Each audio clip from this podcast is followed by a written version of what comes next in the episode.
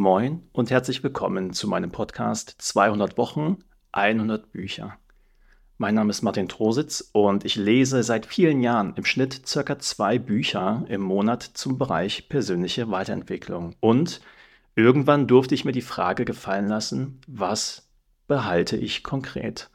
Und um diese Frage zu beantworten, habe ich es mir zur Aufgabe gemacht, zu jedem Buch ein kurzes Video zu erstellen mit meinen Top 3 Learnings aus dem jeweiligen Buch. Und was du hier hörst, sind die dazugehörigen Tonspuren. Und daraus lässt sich ableiten, dass es hier nicht darum geht, Bücher zusammenzufassen, zu rezensieren oder die objektiven Highlights herauszusuchen, sondern meine subjektiven persönlichen Erkenntnisse und Einsichten zu konservieren, mit dem Ziel, für mich das Wissen zu vertiefen, aber auch damit die Möglichkeit zu haben, dich zu inspirieren.